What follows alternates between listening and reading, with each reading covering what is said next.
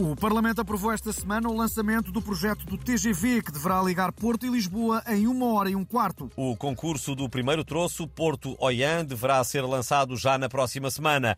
E no fórum de hoje perguntamos aos nossos ouvintes se acham que isto devia arrancar já ou se era melhor engonhar mais 50 anos, como o aeroporto. O primeiro ouvinte a ligar é bancário e toca guitarra imaginária nos tempos livres. Bom dia. A sua opinião, por favor. Olha, é que acho que o TGV Porto Lisboa devia, obviamente, fazer um atalho por Ferreira do Alentejo, que era para trazer progresso à nossa terra. Né? Não pode ser só Lisboa e Porto e esquecerem o resto do país, então. Então, olha, é a minha opinião.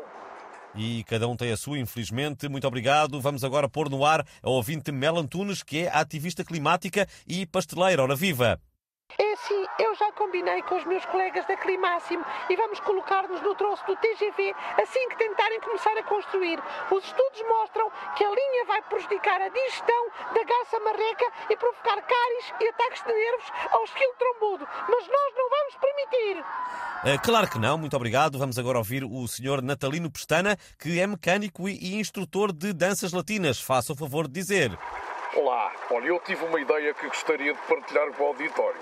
Para acabar com a situação de os acessos à Serra da Estrela serem encerrados assim que começa a nevar, mudava-se a Serra da Estrela para, digamos, Alcochete, não é? E fazia-se o novo aeroporto de Lisboa na Serra da Estrela. Hã? Assim as pessoas já conseguiam ir à Serra no inverno, é boa ideia ou não é? Excelente, muito obrigado por partilhar connosco e felizmente o nosso tempo acabou. Para a próxima vamos perguntar se acha que o Quintino Aires é comentador do reality show da SIC Era uma vez na quinta para analisar eventuais envolvimentos de concorrentes com ovelhas. Ficamos agora com a astróloga Maia e as suas previsões para o novo ano do signo Capricórnio.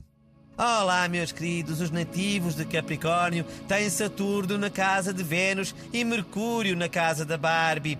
Isto significa que em 2024 vão ter dias bons e dias maus, como é típico deste signo. Vão encontrar o amor, o comando da televisão e até o Wally, num dos célebres livros Onde está o Wally.